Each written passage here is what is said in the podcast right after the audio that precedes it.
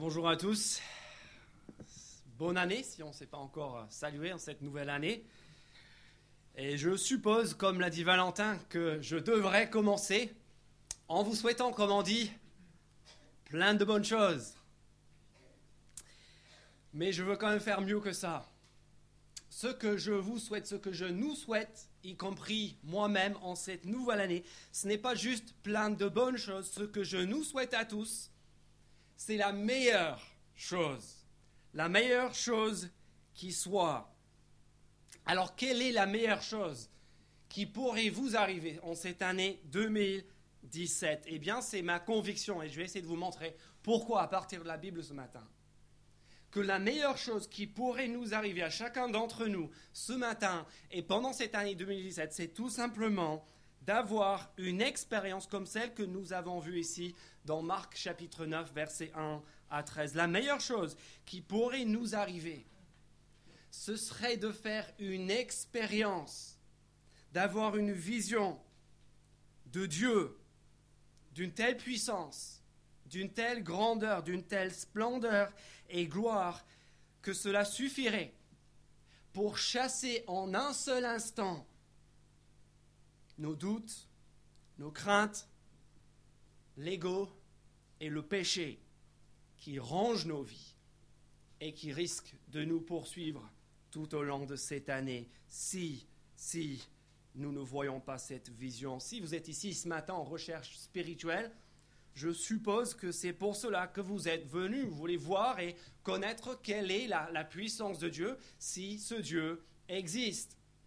Et si vous êtes déjà amis et disciples du Seigneur Jésus, eh bien, vous saurez déjà que ce dont on a besoin cette année, c'est n'est pas, plus de santé, plus de, euh, enfin, plein de bonnes choses, ou la réussite, mais une meilleure compréhension, une vision plus juste, plus claire, plus précise de qui est l'homme au cœur de notre foi. Et ça tombe bien parce que c'est exactement ce que nous avons ici sous nos yeux dans ces premiers versets euh, de Marc chapitre 9. Regardez avec moi le premier verset de notre texte, c'est dans la colonne de droite à la page 650, tout en bas à côté du grand chiffre 9. Et cette phrase, c'est une phrase solennelle, introduite par cette formule. Regardez, formule solennelle. Faites bien attention, écoutez bien, dit Jésus. Amen, amen, je vous le dis en vérité. Et cette phrase, elle va introduire et lancer toute la deuxième partie de cet évangile. On a vu la charnière à la fin du mois de novembre. Et là, ce verset, petite phrase, portée immense. C'est cette phrase qui va lancer toute la deuxième moitié de l'évangile. Écoutez bien, Jésus fait une promesse.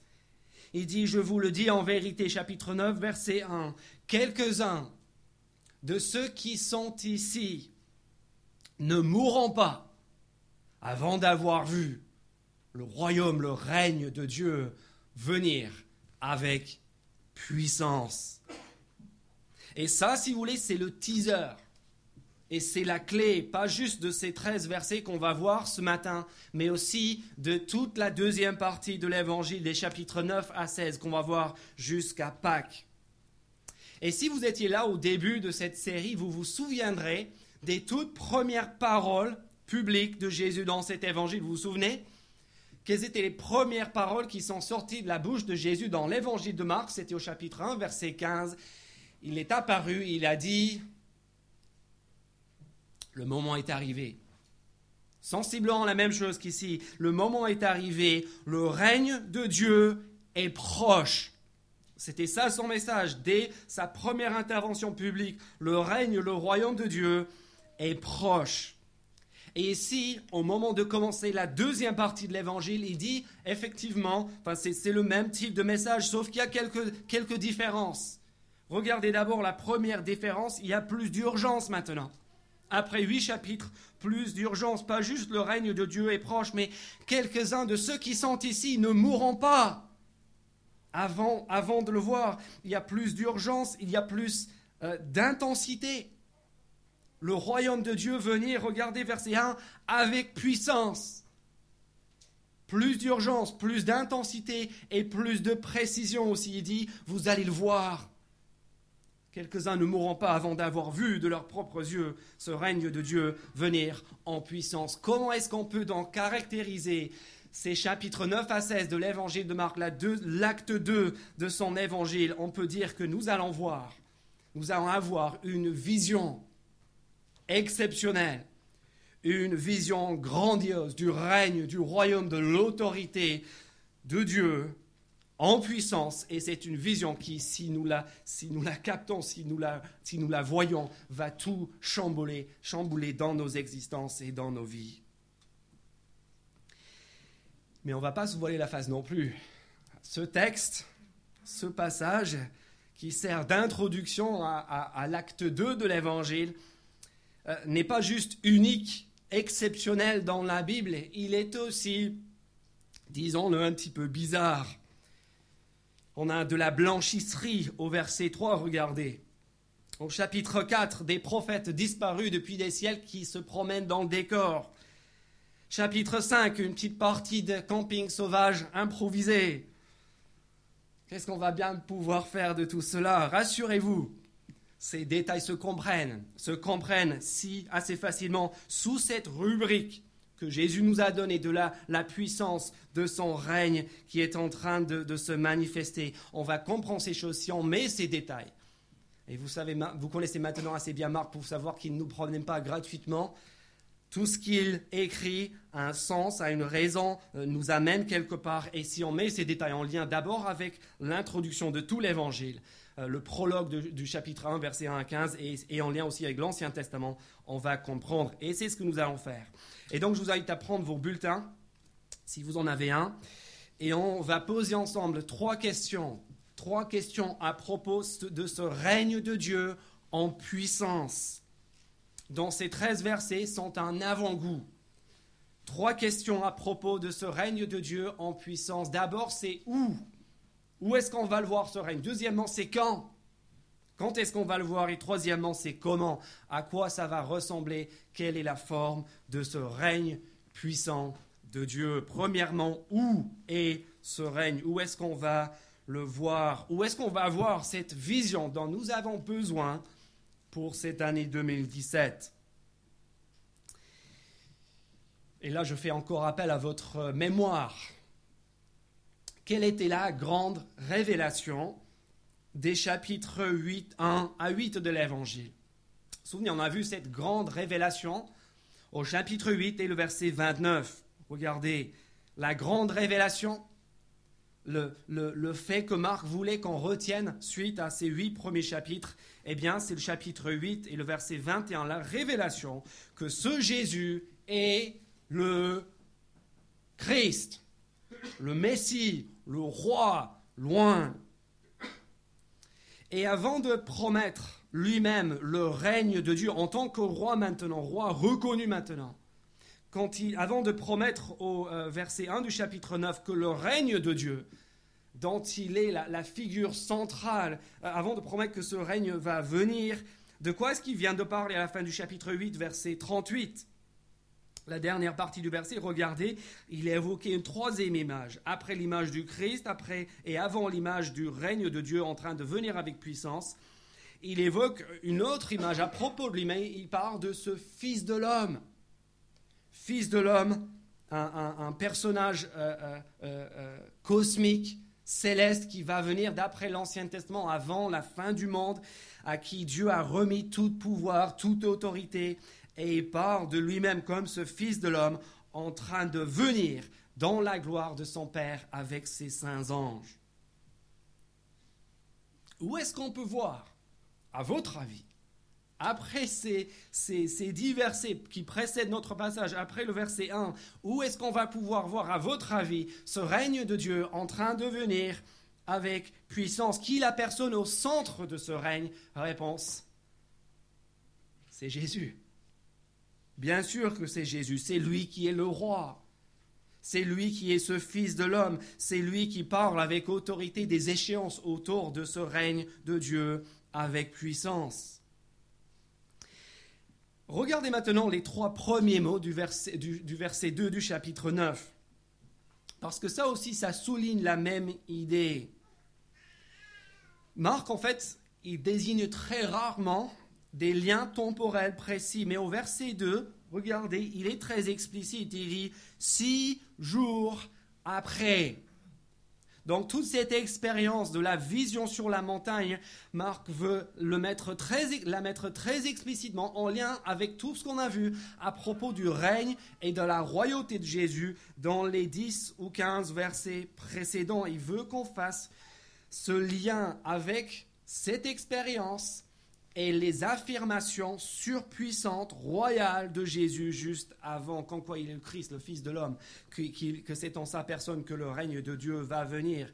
Autrement dit, c'est très simple, mais il faut qu'on le, comprenne. Autrement dit, tout ce que l'on voit sur cette montagne lors de la transfiguration, cela sert de confirmation, de, de preuve divine que ce règne de Dieu en puissance eh bien c'est lui, c'est son règne. Mais ces six jours, au verset 2, sont importants aussi pour une autre raison. En fait, avec une série d'autres indices, ces six jours dont il est question au verset 2 renvoient à un autre moment dans l'histoire, un autre moment clé dans l'histoire du peuple de Dieu, où Dieu a révélé sa gloire à son peuple. Et si vous êtes familier avec la Bible, réfléchissez à quelques-uns de ces éléments. Je vais vous les montrer. Premièrement, verset 2, six jours d'attente. Trois accompagnateurs, euh, Jacques, Pierre et Jean, une haute montagne, verset 2. Verset 3, un homme qui rayonne. Verset 4, Moïse. Verset 5, des tentes. Euh, verset 7, euh, une nuée qui enveloppe ceux qui sont sur la montagne et une voix qui sort de la nuée, la, voix de Dieu. Verset 6, des témoins craintifs. Verset 14, on verra ça la semaine prochaine, une foule craintive qui attend au pied de la montagne. Est-ce que ça commence à faire quelques liens de votre esprit si vous connaissez la Bible? Mais bien sûr que oui. Nous sommes avec Moïse lors de l'Exode. On est à Sinaï, sur cette montagne où Dieu a rencontré son peuple, où Dieu a parlé du milieu de la nuée pour se révéler pour la toute première fois à son peuple. Et d'ailleurs, au passage, si vous demandez ce que Moïse et Élie font ici, on va voir d'autres raisons tout à l'heure, mais l'une des raisons pour lesquelles ils sont tous les deux ici, c'est que c'est à Sinaï, sur la montagne, que Moïse, comme Élie, ont rencontré Dieu dans l'Ancien Testament. Mais cette fois-ci, cette fois-ci, c'est pas euh, juste un homme dont le visage rayonne qu'on est en train de voir, mais un homme qui qui rayonne tout simplement de toute sa personne, tout son corps rayonne. C'est pas juste une voix qu'on entend, mais c'est la voix de Dieu en train de nous dire de qui est-ce qu'on doit écouter la voix? Ceci est mon fils bien-aimé, écoutez-le, écoutez l'homme, écoutez la personne. Et la puissance et la gloire de Jésus ici sont telles que, même les grandes stars vénérées des épisodes précédents, Moïse et Élie, sont obligés de s'effacer, jouent les seconds rôles pour mieux mettre en lumière celui qui les surpasse totalement, celui, verset 8, regardez, qui demeure une fois qu'eux ont disparu.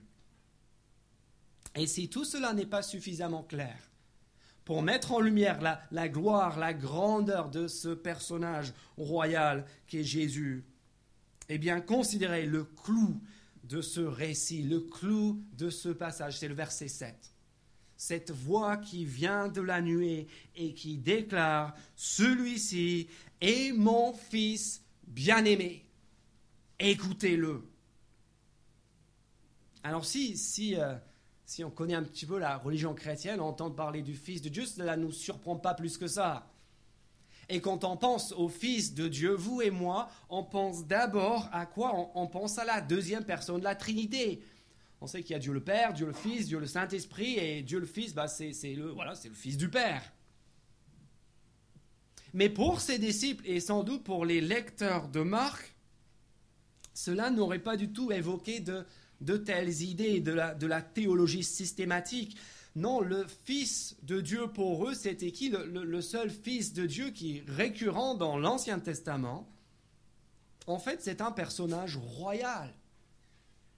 Qui est le Fils de Dieu dans l'Ancien Testament qui est le Fils de Dieu en qui Dieu dit, j'ai placé toute mon approbation, voici mon Fils que j'ai engendré aujourd'hui, psaume 2, verset 7, le Fils de Dieu, c'est celui qui exerce le pouvoir, le Fils de Dieu, c'est le roi, c'est le Messie, le Christ, loin, davidique. Vous voyez, cette voix est aussi là pour nous, pour souligner, pour mieux mettre en lumière l'autorité, la puissance royale de Jésus-Christ. Premier point, où est-ce qu'on voit le règne de Dieu avec puissance? Eh bien, nous le voyons, son règne s'exprime de la manière la plus claire, son, son règne par excellence étant Jésus. Et c'est pour cela, et c'est pour cela qu'au verset 35 du chapitre 8, il a déjà prétendu que notre vie entière dépend de notre positionnement par rapport à lui. C'est pour cela qu'il nous a appelé, verset 34 du chapitre 8, juste avant ce passage, à tout quitter, tout laisser, tout abandonner, afin de gagner une relation avec lui, afin de participer à son règne. Et vous savez quoi? Tant qu'on n'a pas intégré cette vérité-là, Tant qu'on n'a pas saisi l'immensité de son pouvoir, de son autorité, de sa grandeur et de sa gloire, bien sûr, bien sûr qu'on aura du mal à le suivre. Bien sûr qu'on aura du mal à lâcher prise, à croire, à lui laisser le contrôle total de nos vies et nos cœurs. Ce qui nous manque, ce n'est pas, pas les efforts, ce n'est pas la sincérité. Ce qui nous manque, c'est de voir qui est Jésus. Et c'est pour cela que notre plus grand besoin à tous, en 2017, c'est de le voir. C'est le voir tel qu'il est vraiment comme ces hommes l'ont vu. Si nos vies sont marquées ce matin par l'angoisse, par la crainte, par le doute et le scepticisme. Si on est rangé par la jalousie, si on est radin, si on a besoin de tout contrôler, si nous sommes obsédés par nous-mêmes, par notre ressenti, nos blessures, nos problèmes, ce que les autres pensent de nous. Il est très probable, très probable que cela est en raison du fait que notre vision de Dieu est trop floue, trop faible, trop distante, trop sous-dimensionnée. Le règne de Dieu en puissance, c'est ici, c'est en lui c'est en Jésus. Il est temps de se repentir, de se détourner de nous-mêmes et de nous laisser éblouir par le seul qui est digne d'avoir le contrôle de nos vies. Voilà pour ce qui est du où. Maintenant, le quand. Quand c'est que ce règne de Dieu en puissance va venir chapitre 9, verset 1, encore revenez avec moi à ce verset clé, parce qu'au verset 1 du chapitre 9, nous avons un délai précis. Quel est le délai précis? Regardez, quelques-uns de ceux qui sont ici ne mourront pas avant d'avoir vu le règne de Dieu venir avec puissance. Donc on sait que ça va être avant la mort de certains qui sont ici. Et les théologiens aiment beaucoup se débattre euh, de la forme et du référent exact de ce règne et de cette échéance temporelle. Mais ce qu'il est important de ne pas oublier dans tous ces débats, c'est que ce qui est certain, quel que soit le référent qu'on choisit, euh, précisément, ce qui, est, essentiel, ce qu'on doit euh, saisir, c'est qu'à partir de maintenant, d'après Jésus, il y a urgence. Il est en train d'accélérer le rythme. Parce que jusqu'ici, Jésus a parlé à plusieurs reprises de son règne, mais jamais avec une telle urgence. Jamais dans ces termes-là. Et ce qu'il veut nous faire comprendre au verset 1, c'est que maintenant, on va directement vers un dénouement. On accélère le rythme, nous allons tout droit vers un moment crucial. Et ça, nous le voyons d'abord à l'échelle de Marc et ensuite à l'échelle de l'Évangile, d'abord à l'échelle de Marc. Vous savez peut-être que les chapitres 1 à 8 de Marc étaient étalés sur une période de plus supérieure à deux ans. Deux ans pour huit chapitres, les premiers huit chapitres. Les chapitres 9 à 16, qu'on commence à voir maintenant, sont étalés sur trois mois seulement. Les chapitres 11 à 13 traitent la dernière semaine de la vie de Jésus, les six derniers jours de sa vie, et les trois derniers chapitres, soit un quart de l'évangile, dans le chapitre le plus long, le chapitre 14, traitent les toutes dernières heures de la vie de Jésus. Est-ce que vous voyez ce que Marc est en train de nous dire? Ce dont il nous avertit déjà au verset 1 du chapitre 9. Il est en train de nous dire, le règne de Dieu en puissance, c'est où? Bah, C'est maintenant. C'est pour maintenant, il y a urgence. Et d'ailleurs, regardez le verset 9 de notre texte. Quelle est l'échéance que Jésus a lui-même en tête? Quand il parle de ce règne de Dieu en puissance, verset 9 La seule fois d'ailleurs dans l'Évangile qu'il interdit à quelqu'un de parler de lui en donnant une, date limite, une, date à partir de laquelle on pourra révéler le secret. Verset 9, quelle est cette échéance? Comme ils descendaient de la montagne, Jésus leur recommanda de ne dire ce qu'ils avaient vu à personne jusqu'à ce que le Fils de l'homme soit ressuscité. À quelle date? Est-ce que la transfiguration, la gloire de Jésus qu'ils ont vu là, cette expérience va prendre tout son sens? De quel événement cette transfiguration est-elle un avant-goût? Réponse, la résurrection. Une fois que Jésus sera ressuscité, on pourra parler de cette expérience. Cette, cette expérience aura du temps. Ce règne de Dieu en puissance, c'est quand? C'est maintenant. C'est imminent. Et si vous trouvez que, que ce n'est pas très précis de qualifier de maintenant un événement qui aura lieu dans trois ou quatre mois, bah, considérez encore au verset 4 la présence de Moïse et d'Élie. Qui sont Moïse et Élie? En plus d'être sans doute les deux personnages les plus spectaculaires, les plus puissants de l'Ancien Testament, pour les Juifs, Élie et Moïse étaient associés à la fin des temps. revenez avec moi à la toute dernière page, presque le tout dernier verset de l'Ancien Testament, page 615 dans vos Bibles. Malachie chapitre 3, versets 22 et 23. Et surprise, surprise, qui est qui c'est qui apparaît dans les tout derniers versets de l'Ancien Testament? Dans le cadre de promesse à propos de la fin des temps, du retour de Dieu en personne Regardez Malachie chapitre 3, versets 22 et 23, page 615, pardon. Souvenez-vous de la loi de mon serviteur Moïse.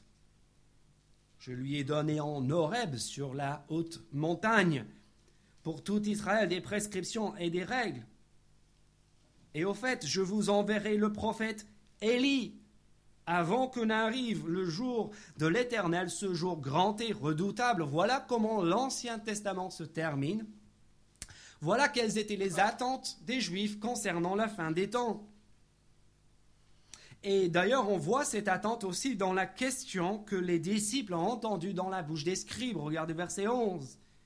Les disciples posent cette question à Jésus et ont vu Élie avec lui sur la montagne. Ils disent, mais attendez, pourquoi les spécialistes de la loi les enseignants du peuple disent-ils qu'Élie doit venir d'abord. On associe Élie comme Moïse dans une moindre mesure avec la fin des temps, avec le jour de l'éternel, le jour où Dieu va se révéler, va venir en jugement pour, euh, pour juger et pour sauver son peuple. Et on a vu cela aussi au chapitre 8, verset 28. Regardez. Ils répondirent quand on demande qui est ce Jésus. Les gens disent est-ce que c'est Jean-Baptiste? D'autres disent que c'est Élie. Le roi Hérode lui-même, au chapitre 6, verset 14 de cet évangile, a entendu parler de Jésus et a pensé que c'était Élie. Il pense que c'est Élie qui revient pour la fin des temps. Vous voyez le lien? Le règne de Dieu quand C'est maintenant. C'est pour cela que Élie est là. Et Moïse? Bah Moïse, pour les Juifs, c'était le retour du bon vieux temps. Et le bon vieux temps sous Moïse, c'était quoi? C'était l'Exode, c'était le fait, l'époque où bon, ils avaient oublié visiblement beaucoup de choses qui sont passées à cette époque parce qu'ils voyaient tout à travers des lentilles roses. Mais ils se sont dit l'époque où on habitait dans le désert sous les tentes, c'était ça la belle époque. Et donc, quand Dieu va revenir pour instaurer son règne, peut-être qu'on va retourner, on va revenir sous les tentes. Et c'est pour cela, verset 5, l'une des raisons pour lesquelles Pierre fait cette proposition qui nous semble extrêmement bizarre de construire des cabanes, des tentes pour Moïse, Élie et Jésus, c'est parce que il est sans doute en train de dire ça y est, Élie est là, Moïse est là, Jésus est là au milieu, l'envoyé, le Fils. Peut-être que c'est maintenant, on va vers la fin, on va vers le dénouement, on va revenir, entre guillemets, dans le bon vieux temps, le règne de Dieu est là. Mais au-delà de cela, il y a un autre lien très important par rapport à Moïse. Parce que Moïse avait fait une promesse très remarquée et jusque-là non réalisée dans son discours d'adieu. Il y a un livre dans la Bible, le livre de Deutéronome, qui est en fait tout simplement le grand discours d'adieu de Moïse au peuple qu'il a conduit pendant plus de 40 ans dans le désert avant qu'il n'entre dans la terre promise et il fait dans ce discours plusieurs promesses à propos de l'avenir. Dans celui-ci, en Deutéronome 18, écoutez bien, il dit L'Éternel, ton Dieu, fera surgir pour toi et du milieu, milieu de toi, parmi tes frères, un prophète comme moi. C'est lui que vous devrez écouter. Vous voyez le lien? Que dit cette voix sur la montagne, dans la nuée, après six jours, en présence de Moïse lui-même, ceci est mon fils. Écoutez-le. Écoutez-le. Le jour promis de l'intervention de Dieu, de l'envoi de ce prophète comme Moïse. Et bien sûr, jusque-là, il n'y a eu aucun prophète qui soit arrivé à la cheville de Moïse. Ce prophète promis que vous devez écouter comme Moïse est là, et quelle coïncidence, il a agi dans cet évangile comme Moïse. On l'a vu au chapitre 6, en donnant du pain à son peuple dans le désert, en faisant traverser la mer euh, aux disciples. Sauf que celui-ci n'est pas un simple prophète, mais celui que Dieu présente lui-même, et qui se présente lui-même d'ailleurs comme étant, chapitre 6, verset 50 euh, environ, comme étant je suis l'Éternel, et celui d'ailleurs que Dieu atteste comme étant son Fils. Ceci, mes amis, est tout simplement vertigineux. Quel est le message? Qu'est-ce que tout cela est censé nous montrer? Une seule chose, une idée très simple, une idée très claire. Et le message, c'est que le règne de Dieu en puissance, qui a été promis depuis les temps éternels, c'est maintenant. Tout ce que Dieu a fait et promis dans l'histoire de son peuple a pour vocation de nous conduire ici, aux dernières semaines de la vie de celui que Dieu désigne comme son fils, que Pierre a reconnu à la fin du chapitre 8 comme étant le roi. Si tu es là ce matin et, tu te demandes où est-ce qu'il faut que je me tourne pour trouver Dieu? Où est-ce qu'il faut que je me tourne pour avoir une vraie expérience de, euh, du Dieu transcendant, du Dieu éternel. Où est-ce que je peux voir sa personne et sa puissance? J'ai une très bonne nouvelle pour toi. tu es au bon endroit. C'est ici, c'est maintenant, avec la vie et notamment la mort et la résurrection de Jésus que cela se passe. On doit voir ici que Jésus n'est pas un prophète parmi les autres. Et c'est pour cela que la suggestion de Pierre au, verset 5 est tellement à côté de la plaque. Vous voyez ce que Pierre dit au, chapitre, au verset 5 On va faire trois tentes. Une tente pour toi, une tente pour Moïse, une tente pour Élie. Ce sera chouette. Ouais, tous les prophètes. Non, Pierre, non Bon, on va être gentil avec lui. Verset 6 Il était pétrifié. Il ne savait pas quoi dire. Donc il meublait. Il n'est pas le seul ni le dernier à l'avoir fait, n'est-ce pas? Il meublait, mais il était à côté de la plaque. Pourquoi? Parce que Jésus n'est pas un prophète comme les autres. Jésus est celui à qui tous les prophètes, et même les plus grands prophètes, rendent témoignage. Tous les rayons de lumière de la révélation précédente de l'Ancien Testament sont organisés sciemment, précisément pour converger ici, maintenant, comme les rayons de la, lumière qui sont euh, euh, dirigés par un prisme vers un seul point précis, éblouissant de lumière. Et ce point, ce sont les dernières semaines de la vie de Jésus de Nazareth. Et au passage, mes amis, si vous êtes déjà disciple de Jésus-Christ, si vous avez envie de mieux le connaître, quelle motivation? Quelle motivation qu'un texte comme celui-ci à lire la Bible apprendre à connaître Moïse et Élie et les autres prophètes en, lisant la Bible, toute la Bible. On est au mois de janvier. C'est le moment de, vous organiser enfin, de commencer à lire la Bible, toute la Bible. Faites un plan de lecture en 2017. Ne vous contentez pas d'un feuillet de calendrier, d'un verset pieux sur un site internet. Ne vous contentez pas de rester euh, dans les sentiers battus de vos petits passages préférés du Nouveau Testament regardez toute l'écriture. Et en regardant toute l'écriture, vous allez mieux voir qui?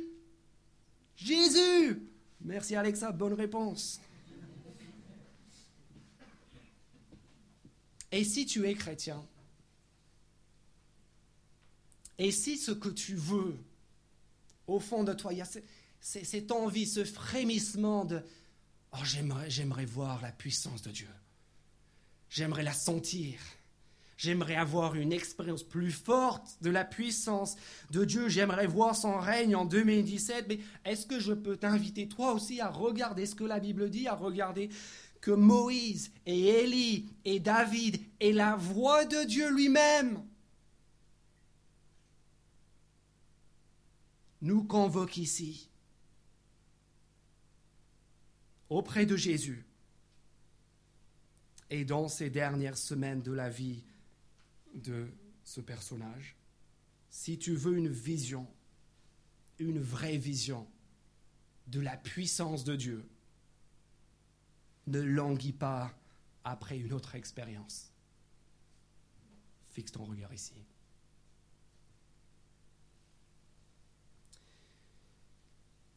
Donc j'espère qu'on a compris que le règne de Dieu en puissance est à voir en Jésus et maintenant. Mais dernière question pour finir. Quelle sera la forme de ce règne? Comment cette puissance de son règne va-t-elle se, manifester? Quand vous et moi on pense à la puissance de Dieu, on pense souvent à plusieurs choses. On pense peut-être à la nature. On pense peut-être aux miracles on pense peut-être à toute une série de, manifestations spectaculaires, de, peut-être d'enseignements puissants de la part de Dieu. Et on se dit, ça, ça doit être ça, le règne et la puissance de Dieu. Mais remarquez bien que dans les huit premiers chapitres de cet évangile, c'est précisément ce qu'on a eu à foison. Des miracles, des enseignements, des événements spectaculaires. Et ce qui est extraordinaire, ce qui, doit nous interpeller, c'est que même après tout cela, après toute cette puissance, Jésus nous dit au verset 1 du chapitre 9 que son règne en puissance n'est pas derrière nous, ce n'est pas ce que nous avons vu jusqu'ici, c'est encore à venir, c'est devant nous. Et donc si on veut voir son règne de Dieu en puissance, il faut chercher ailleurs que dans les huit premiers chapitres. Les miracles, l'enseignement, l'autorité de Jésus qu'on a vu dans les huit premiers chapitres ne constituent pas son règne, mais sont au contraire des signes qui doivent identifier le roi, euh, révéler la personne et les intentions de celui qui est au centre de ce règne, mais ils ne constituent pas le règne en eux-mêmes.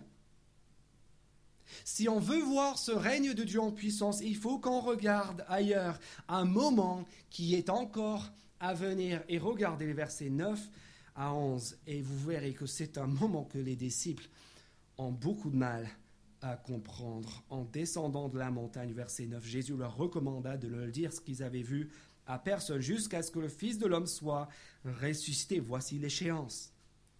Mais regardez la réaction des disciples, ils sont perdus, ils retinrent cette parole, se demandent entre eux ce que signifiait ressusciter. Puis ils posèrent cette question, pourquoi les spécialistes de la loi disent-ils qu'elle doit venir d'abord avant cette échéance eschatologique, avant l'avènement du règne de Dieu? Vous voyez, ils sont perdus.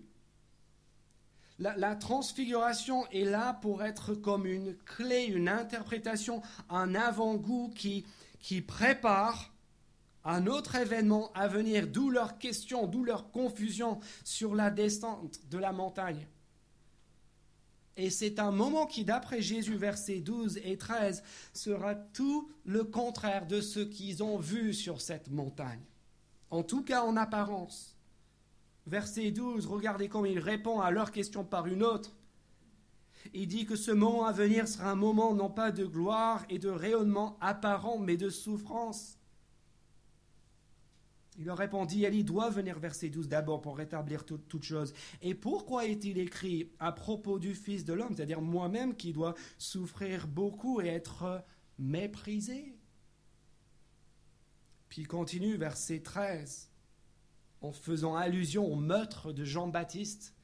Et si vous connaissez Marc, vous savez qu'en Marc, Élie, qui était annoncé au premier chapitre, versets 2 et 3, n'est autre que Jean-Baptiste. Et Jésus fait allusion à lui, il dit, mais je vous le dis, verset 13, Élie est déjà venu, et ils l'ont traité comme ils ont voulu, conformément à ce qui est écrit à son sujet. Élie doit souffrir, le Fils de l'homme doit souffrir si nous voulons voir ce règne de Dieu en puissance. C'est pas ici qu'on doit regarder, c'est dans un autre moment, un moment par exemple où au lieu de dire, comme au verset 5, il est bon pour nous d'être ici, les disciples de Jésus fuiront et Pierre lui-même le reniera. Un moment où Jésus ne sera plus revêtu d'habits de lumière, verset 4, verset 3, mais meurtri et nu, un moment quand les passants incrédules se moqueront de celui qui ici pourtant s'entretient avec Élie, et quelle ironie en disant, attendant de voir si Élie viendra le secourir sans savoir que lui-même n'était que l'avant-coureur de celui dont ils sont en train de se moquer. Vous savez, quand on va voir le règne de Dieu en puissance pour de vrai, non pas quand Jésus sera entouré par Moïse et Élie, les, deux plus grands prophètes de tous les temps qui lui rendent témoignage, mais quand il sera entouré à sa droite et à sa gauche par deux mécréants condamnés qui cracheront sur lui et qui l'insulteront. On le verra quand la lumière céleste de cette montagne sera remplacée par trois heures d'obscurité, quand au lieu de déclarer Tu es mon fils bien-aimé, le ciel sera muet et fermé, et ce sera autour du Fils de s'écrier, mon Dieu, mon Dieu, pourquoi m'as-tu abandonné? Comment le règne de Dieu va-t-il venir en puissance? À travers la croix et la résurrection. Et c'est en essence ce que Jésus est en train d'expliquer dans les versets, versets 9 à 13 avec ces deux extrêmes. L'extrême de la gloire, de la transfiguration, avant-goût de la résurrection. Et puis l'autre extrême, qui n'en fait pas moins partie de ce règne de Dieu en puissance, l'extrême de l'horreur, de la souffrance, qui était pourtant, verset 12, écrit d'avance. Et là aussi, Élie et Moïse sont pertinents, n'est-ce pas? Pensez à la fin de la vie d'Élie dans la Bible, la fin de la vie de Moïse, comment est-ce que leurs vies se sont terminées? Réponse, on ne sait pas exactement. Élie a été enlevé, s'est échappé à la mort. Moïse, c'est Dieu qui l'a pris alors qu'il était sur la montagne et l'a enterré dans un endroit inconnu. Voyez Élie et Moïse, deux hommes qui, dans la Bible et dans la tradition juive, ont euh, d'une façon ou d'une autre échappé à la mort. Mais comme eux, Jésus, celui qu'ils avaient promis, sera aussi rejeté. Comme Moïse, il sera l'objet du rejet général d'un peuple incrédule. Verset 14 déjà. Et comme Élie, sous Jézabel et Achab, Jésus-Christ sera aussi l'objet d'un rejet institutionnalisé de la part d'un pouvoir jaloux aux intentions meurtrières. Tout cela,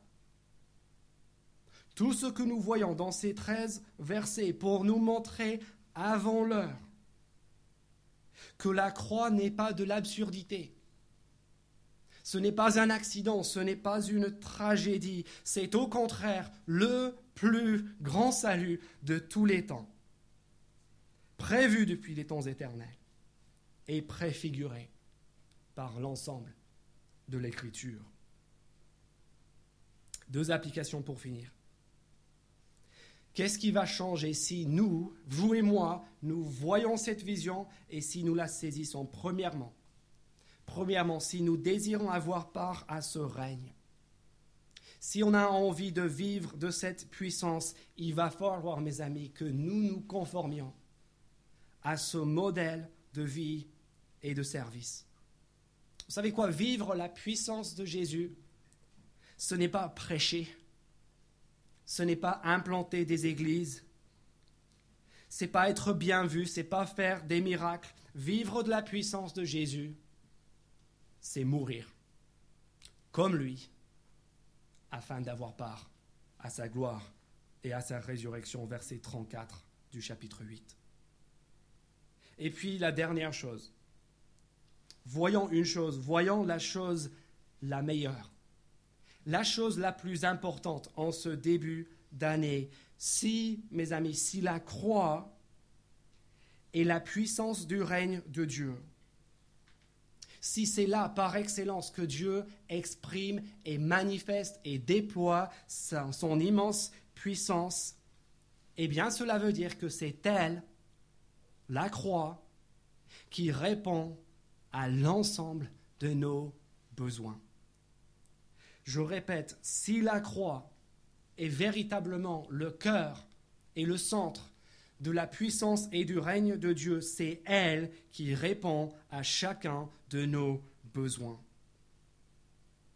Tout ce qui nous ronge, tout ce qui nous attriste, tout ce qui nous ralentit, tout ce qui nous fait dévier de la route sur laquelle nous aimerions marcher, nous devrions marcher. Toutes ces choses-là trouvent leur réponse, trouvent leur solution à la croix.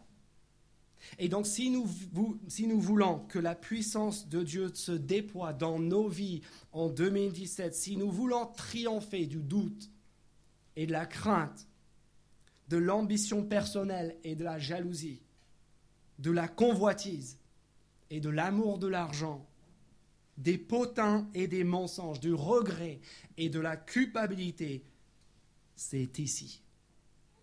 C'est ici que Jésus nous invite à venir. C'est ici et nulle part ailleurs sur la terre que Jésus nous délivre et triomphe de chacun de nos ennemis pour toujours. Je vous souhaite une très bonne année. Prions.